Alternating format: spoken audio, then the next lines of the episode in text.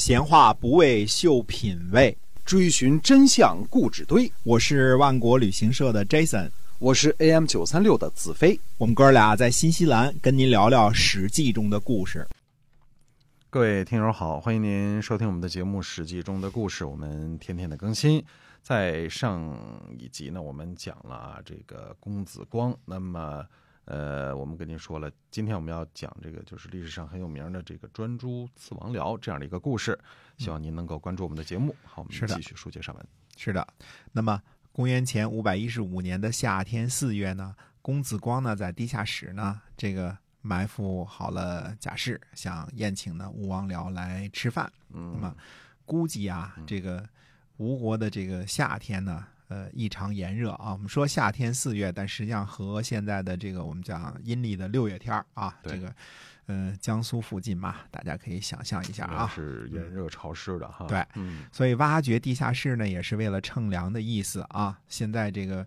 诸位夏天去这个苏州试试啊，依然炎热，不过这会儿有空调了，嗯，好多了啊。哎，我们前面呢这个分析过啊，说这个吴王僚呢，对于有继承顺位的公子光呢，是心存忌惮和处处提防的。嗯，这次呢去公子光家里吃饭，那么吴王僚呢就做了非常严密的安保啊。去为了去大臣家里吃饭呢，这个吴王僚做了什么样的这个安保准备工作呢？当时呢。从这个公子光啊，这个家里，从道路到门台阶儿，到门户到坐席，都布满了吴王僚的亲兵，而且两侧呢都是持剑护卫，就手里都拿着明晃晃的武器啊，这个护卫。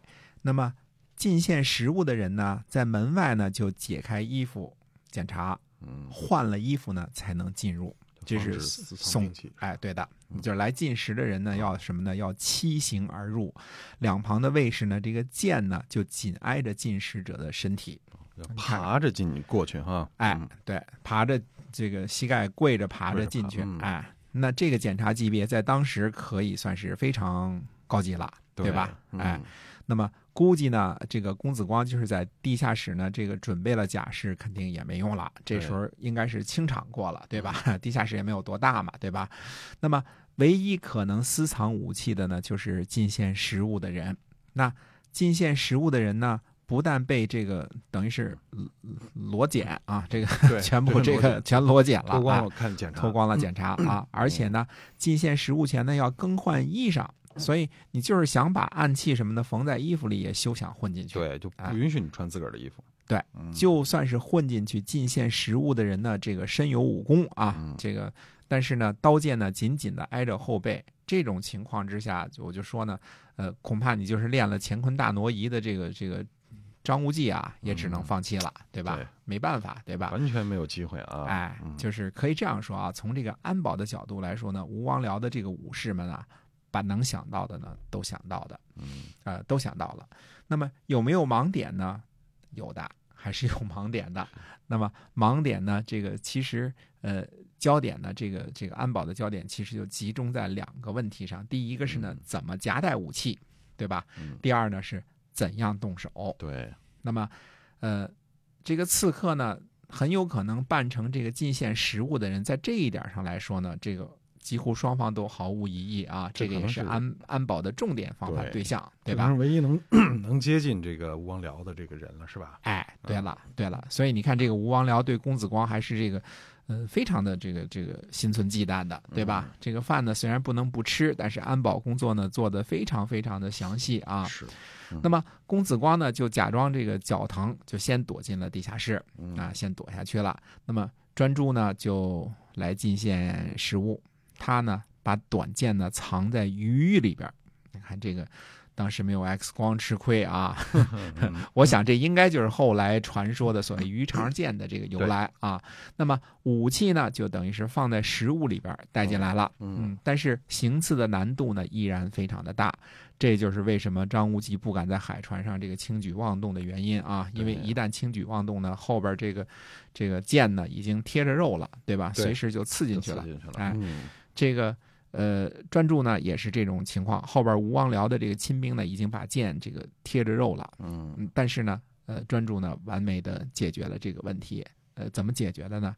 就是愣刺，愣刺，哎，玩命。专注呢就把这个剑呢刺进吴王僚的身体的同时呢，亲兵的剑也把专专注呢同时也杀死了，就等于是呃几乎在同时那边剑杀了吴王僚，那么亲兵的剑因为就在这个肉上贴着呢，对，紧挨着他，咵就捅捅一窟窿啊，这个，所以张无忌解决不了是因为什么呢？张无忌他们没想同归于尽，而专注呢在行刺前就知道的很清楚，这也就是一两秒的事儿，就就都结束了，嗯，所以说呢，专注呢是个。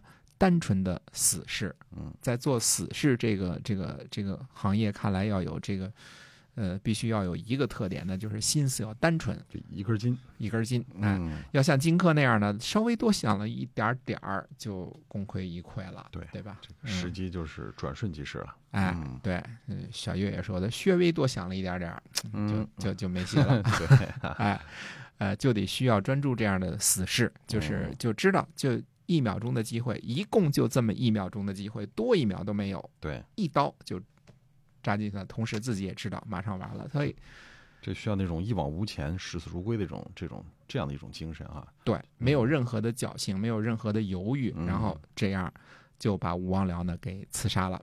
那么公子光呢继承吴国的君位，他上任之后呢，就马上提拔这个专注的儿子啊做了卿士，呃，实现了他这个。我的身子就是你的身子的这个这个诺言啊，这个对专注这个还是挺守信的啊。对。那么现在呢，我们要给公子光同学呢改个称呼了。那么他就是呢，呃，春秋时期赫赫有名的春秋五霸之一吴王阖闾。嗯，哎。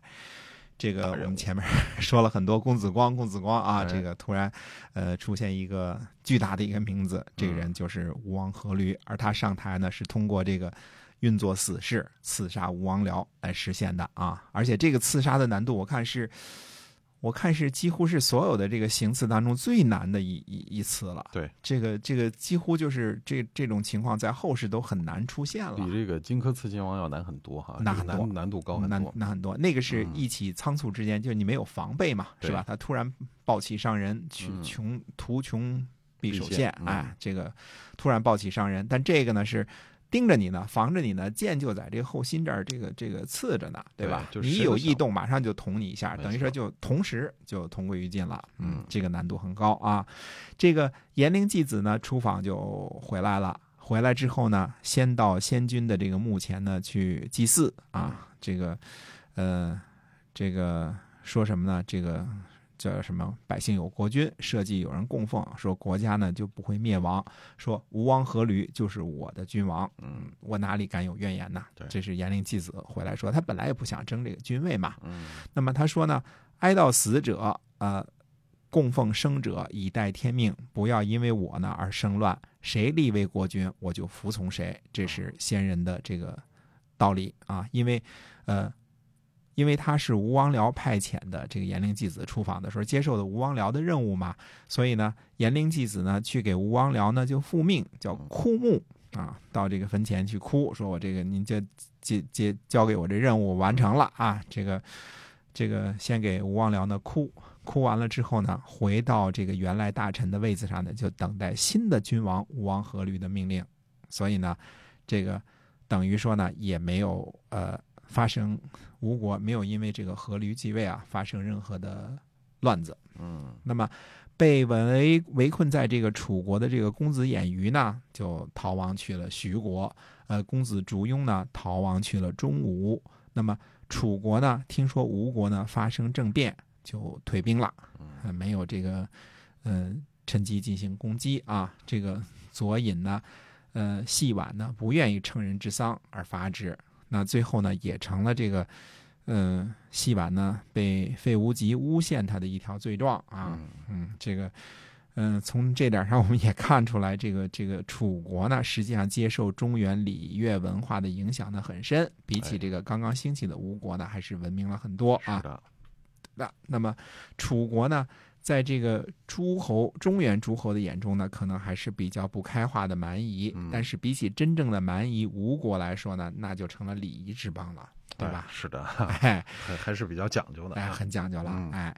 那么吴王阖闾呢继位，呃，即将开启一个翻天覆地的新局面。从公元前五百一十五年开始呢，真正的主角，这个春秋末期的晚期的主角吴王阖闾闪亮登场了。嗯啊，当然还有那位种了七年地的这个伍子胥。哎，嗯这些个风云人物都要登场了，是吧？对，那么嗯吴王阖闾呢，下次我们先讲个开头啊，嗯稍微这个下次跟大家叨叨叨叨这个吴王阖闾的一些个事情啊。是的，嗯今天我们跟您讲了这个专诸刺刺王僚哈，那么接下集呢，我们会跟您讲这个春秋五霸之一的吴王阖闾，希望您能够继续关注我们的节目，我们下期再会。再会。